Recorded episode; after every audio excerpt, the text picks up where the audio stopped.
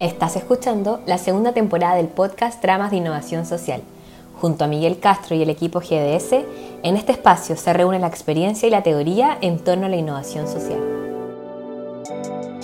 Bienvenidos, bienvenidos todos al tercer capítulo de la segunda temporada de Tramas de Innovación Social.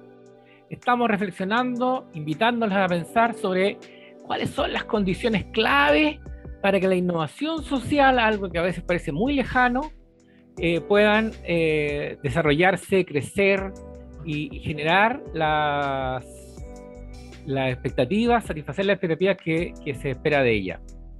Eh, lo estamos haciendo hoy día con una de las invitadas que estuvieron presentes en nuestro seminario de desarrollo local, co-construyendo innovación social con la comunidad, el pasado 29 de julio, el cual pueden ver en nuestro Facebook GDS Empresa Social.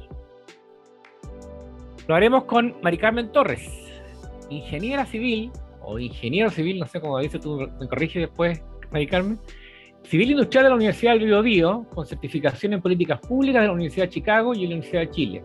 Tiene más de 18 años de experiencia en el emprendimiento tecnológico, en gestión de la innovación, innovación corporativa y políticas públicas, tanto en el sector público como en el privado.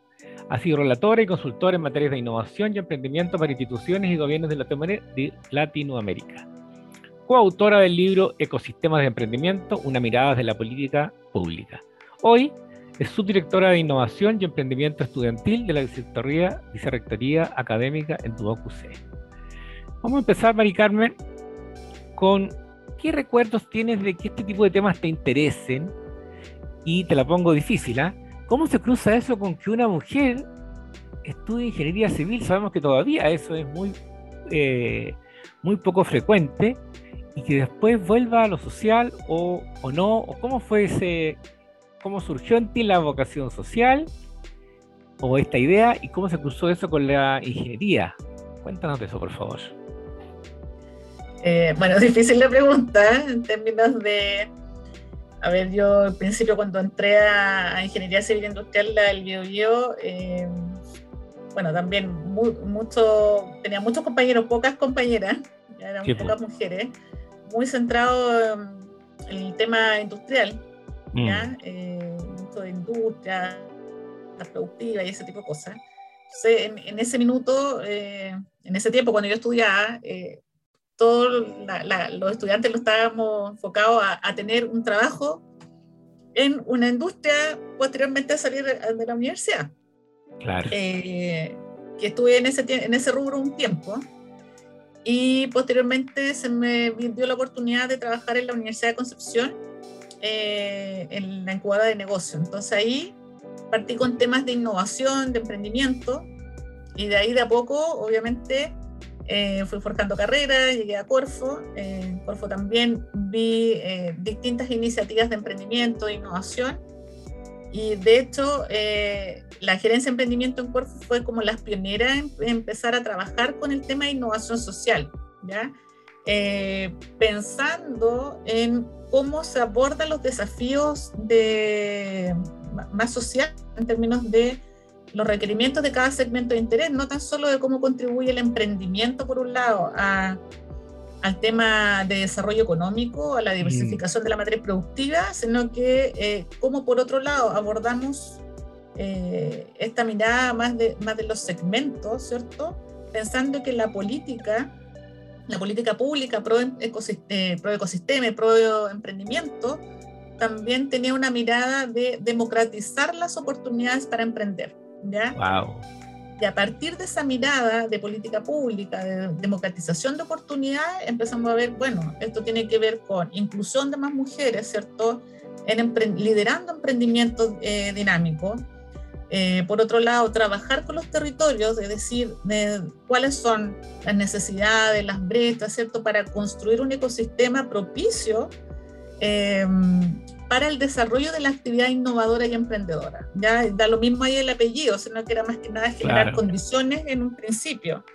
Y posteriormente pasó este tema de, cómo desarrollamos un instrumento eh, en donde pudiésemos preparar, ¿cierto? levantar ciertos desafíos de innovación social, preparar a, a los participantes con temas formativos, porque también era un tema bastante nuevo Habían pocas instituciones que estaban trabajando en ámbitos de innovación social y de cómo eh, pudiese generar un modelo de negocio, pensando en que se puede generar un emprendimiento eh, que pueda ser sostenible en el tiempo. No estamos hablando de un crecimiento como un emprendimiento dinámico per se, sino que modelos de replicabilidad, de cómo estos modelos de trabajo se ajustan a los distintos territorios también, porque eh, lo que comentaba anteriormente era es distinto emprender o desarrollar iniciativas eh, en basado en brecha o, por propósito en, en, el norte, en el sur, en el centro. Entonces, hay que considerar distintos aspectos que uno pudiese, eh, que puedan intervenir en este proceso. Entonces, por supuesto que lo condicionan. Exacto, entonces fue un proceso bastante entretenido, muy bonito, fue, fue pionero en ese minuto. Eh, y de ahí se empezaron a activar otro tipo de cosas, de otros instrumentos, de cómo generábamos las condiciones en el ecosistema para desarrollar estas iniciativas más orientadas por misión. Entiendo, o sea, te fue cayendo a medida que ibas avanzando en tu carrera esta dimensión social, que por supuesto debe tener algún antecedente anterior en ti, pero si no, fue apareciendo en el camino y, mezclado eso con tus herramientas eh, duras, ¿no? Con tus habilidades duras de, ingeniero civil. Oye, em, nos hablaste de la, en el seminario, me pareció muy interesante, de la vocación territorial y la articulación territorial. Entonces vamos a escuchar un pedacito de lo que dijiste todo el seminario y a partir de ahí entonces te voy a pedir que, eh, que profundices en eso, por favor. Innovación como las vocaciones territoriales de un grupo son súper importantes en cómo esto le da el relato, la misión ¿cierto?, sobre la cual uno quiere hacer un desarrollo territorial. Eh, muchos nosotros trabajamos con, eh, cuando se desarrolló la política de ecosistemas de, de Corfo eh, en ámbitos de, de, proyectos orientados por misión, en donde hay una, una misión, un objetivo común sobre el cual se quiere trabajar y sobre todo los proyectos de, o los desafíos de innovación social parten de estos proyectos orientados por misión, en donde se articula y se une sobre este desafío eh, todos los participantes que pueden existir en el territorio. Y esto no es tan solo las universidades, las organizaciones sociales, eh, sino que también se convocan emprendedores, innovaciones, etc. Y de cómo a partir de, esta, esta visión común se pueden identificando cuáles son las brechas que existen en el territorio, cómo priorizarlas, cómo mostrar, en definitiva, que vamos avanzando en una ruta, ¿cierto?, de corto, mediano y largo plazo. En definitiva, cuando se, se logra articular este grupo, eh, que tiene que ser representativo y que tiene que tener esa, esa visión común, ¿cierto? Ese, ese, ese engagement con el propósito que quieren lograr. Eh, es súper importante empezar a identificar cuáles son los hitos de rápido desarrollo, ¿ya? De manera de mostrar y mantener un momento ¿cierto? De qué es lo que se está haciendo, porque mucho se, se critica de repente con temas de innovación, que se hacen muchos, de, muchos eh, análisis, que el diagnóstico, y en Chile somos re buenos para los diagnósticos y después los diagnósticos los consideramos y seguimos haciendo el diagnóstico y el árbol del diagnóstico. Eso, vocación, articulación. Démosle otra vuelta más, Mari Carmen, porque son palabras que se usan con tanta facilidad y que después cuesta llevar al terreno. Es eh, bueno, ahí yo creo que lo principal es trabajar bajo un ambiente de colaboración, ya mm. eh, de confianza. Es decir, mm. eh, esto es pensando, volviendo un poco al tema de, la, de, la, de, esa, de esa mirada de la política pública en donde uno busca una democratización de oportunidades, ¿cierto?, para emprender, para innovar, en donde a lo mejor el desarrollo económico también tiene que ir de la mano de la equidad de los territorios, ¿cierto? Mm. Entonces, se parte primero con un análisis eh, o utilizando los diagnósticos, que esos diagnósticos ya están por todos lados, entonces uno puede utilizar esa información y priorizar, y en definitiva el, el trabajo tiene que ser articulado, es decir, todos los actores el ecosistema, emprendedores, innovadores, sector público, sector privado, los inversionistas, las organizaciones de la sociedad civil, eh, ONG, fundaciones, eh, universidades, centros de formación técnica, etcétera, todos tienen que tener eh, esa, esa disposición, uno, una disposición de colaborar, mm. de compartir y que estos resultados sean pro territorio y no que sea para ponerse la chapita a cada uno, ¿cierto? Claro, claro. Es clave en términos de la colaboración y la confianza. Y lo otro es empezar a priorizar. Y eso es mm. ese proceso de articulación, eh, porque efectivamente cada, cada actor trata de poner en priorización sus desafíos, cosas que les interesan. Pero también tiene que existir esta, esta macro visión, en definitiva, que si nosotros nos ponemos un plan de, de cinco años, por ejemplo, seis años o diez años, ya mirándolo a largo mm. plazo, ¿ya? es de cómo nos vamos articulando distintos actores desde nuestra expertise a cómo contribuimos a disminuir esa brecha. ¿ya? Mm. Entonces, eh, es súper importante ahí agarrar la información que uno tiene, eh, procesarla a través de distintos talleres que sean bien prácticos. En realidad uno va viendo, mira, esto es lo que tenemos, esta es la foto actual, hacia dónde queremos mirar al futuro, ¿cierto? Esa visión, el, como lo que queremos aspirar como región, como territorio, y, y de ahí elegir unos tres ejes de acción en donde uno puede decir una, un territorio más, más equitativo, donde se promueve el emprendimiento, donde se genera tal cosa, etcétera. Y a partir de eso empezar a hacer una bajada, una hoja de ruta, en donde todos los actores se sientan representados. Mm. Y eso también es importante. Cuando uno, uno trabaja con proyectos orientados por misión o con un propósito común, eh, es importante de que todos los actores se vean involucrados y representados. ¿ya? Y además que puedan eh, conversar en horizontalidad, porque se sientan legítimas partes cada una de ellas. Exactamente. Interesante, porque implica, es casi un ejercicio de, bueno, de democratización, tú lo has nombrado varias veces. Exactamente. no es solo una, no es solo promover una innovación, una idea genial, sino hacerla juntos. Si, entiendo bien tu. Exactamente, esto tiene que ver con, con trabajo conjunto, en mm. donde todos o sea, no se trata de achicar la torta, ¿eh? tratar de dividir todo el pedacito de la torta, sino que es agrandarla, es como, como mm. nosotros, a través de estas distintas acciones que podemos ir articulando, eh, todos los actores se ven beneficiados y también se ve beneficiado el territorio. Y uno de los grandes beneficios es la, eh, las capacidades que se instalan. Y tú algo nos dijiste también en ese seminario que estabas tan lúcida tanto como ahora, vamos a escuchar entonces tu segunda provocación para después profundizar sobre eso. Perfecto. La gobernanza tiene que ser multi-representativa, eh, o sea, del territorio.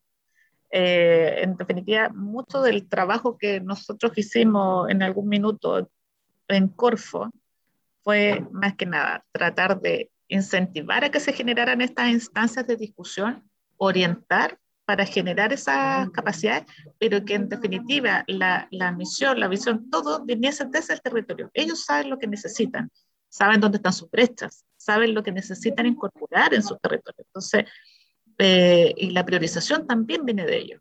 Entonces, mucho de, utilizamos una serie de técnicas y talleres de manera de poder ir empoderando a este grupo, de manera que se genere un ambiente de colaboración y de confianza porque eh, eso también es súper cultural, es cultural de cada territorio. Entonces, era súper distinto trabajar por eh, regiones del norte que trabajar en, en Biobío o trabajar en Araucanía.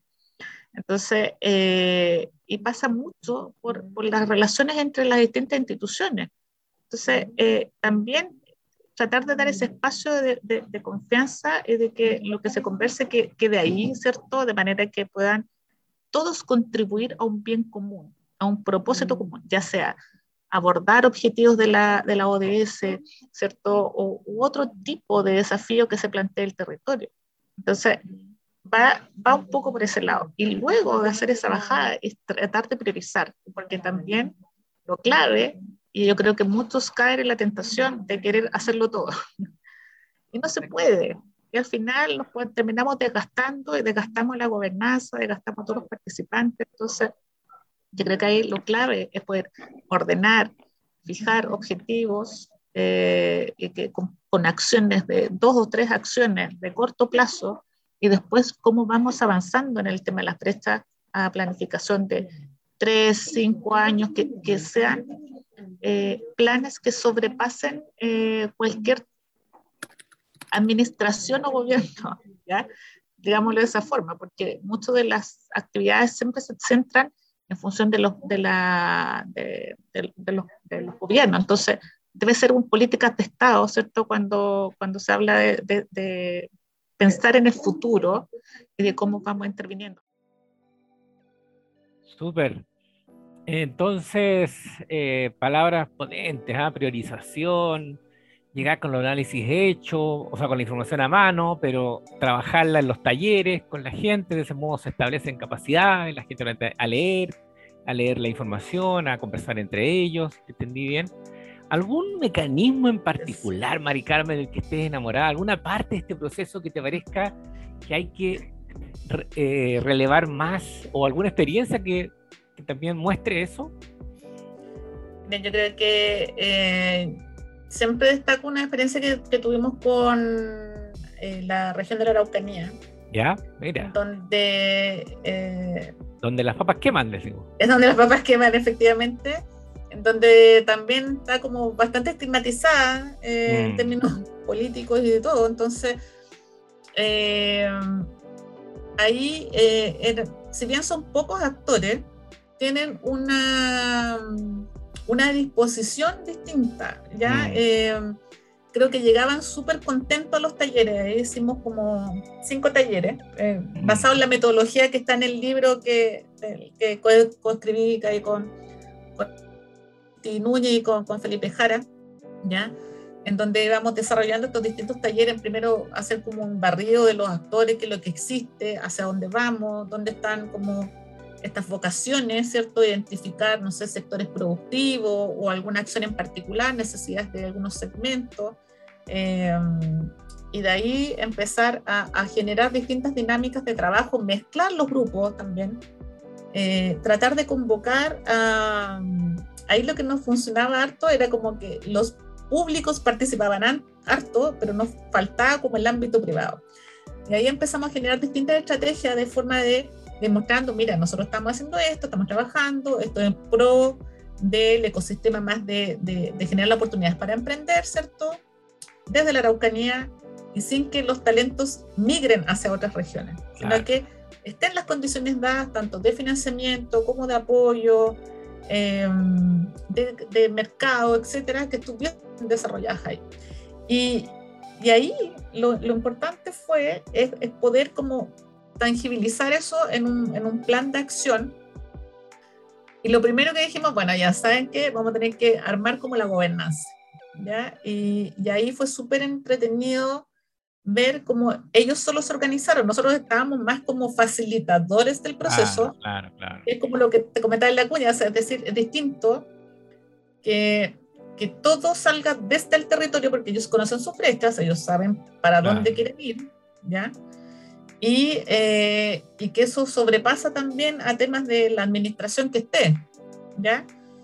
Y, que cómo em, pueden priorizar esas acciones, ¿cierto? Y que, y que contribuye a todo el territorio. Entonces no es tan solo Temuco per se, sino que a las otras provincias, ¿ya?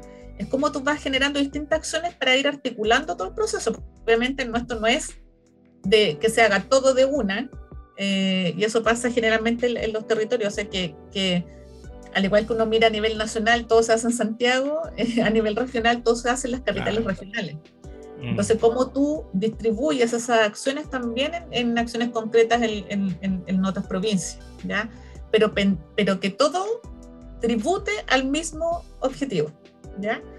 Entonces, eh, fue muy entretenido. Ahí partimos como con, con, con la gobernanza, logramos un engagement del gobierno regional que pasara ciertos recursos para ir desarrollando iniciativas, financiando emprendimientos, tanto de, ámbito como de emprendimiento de tipo social, emprendimiento dinámico, eh, con, eh, generación de capacidades, porque también tiene que ver esto como...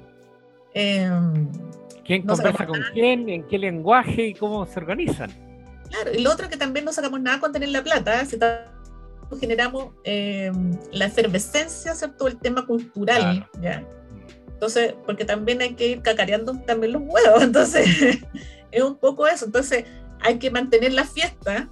Claro, claro, Potente todo el rato, de ir contando lo que se está haciendo.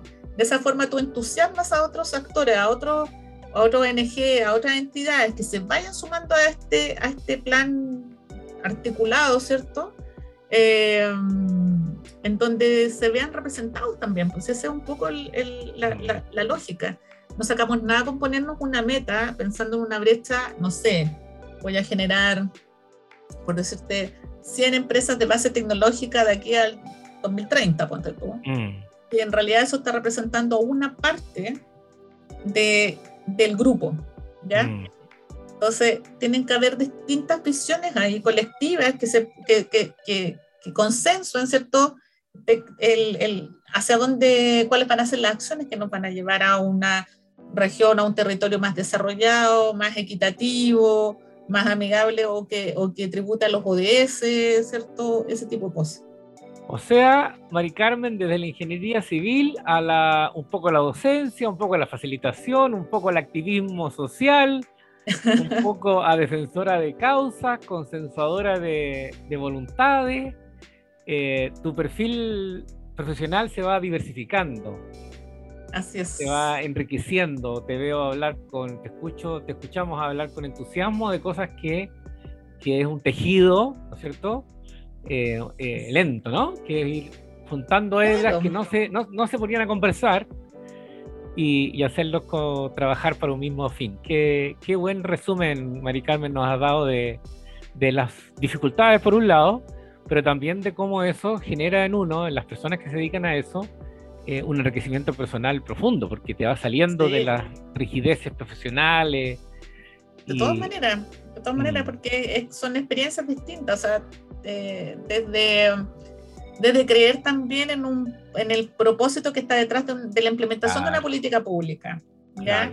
Eh, cuando, cuando se partió esto que uno hablaba de democratización de las oportunidades, eh, eh, era eso. Pues entonces, yo creo que es súper importante. Yo creo que en todas las organizaciones es como independiente de, las, como creer en la estrategia, en el propósito, ¿cierto? Que uno quiere perseguir, ¿cierto? Y ahí uno también se va entusiasmando, ¿cierto? Motiva al equipo de trabajo. Mm.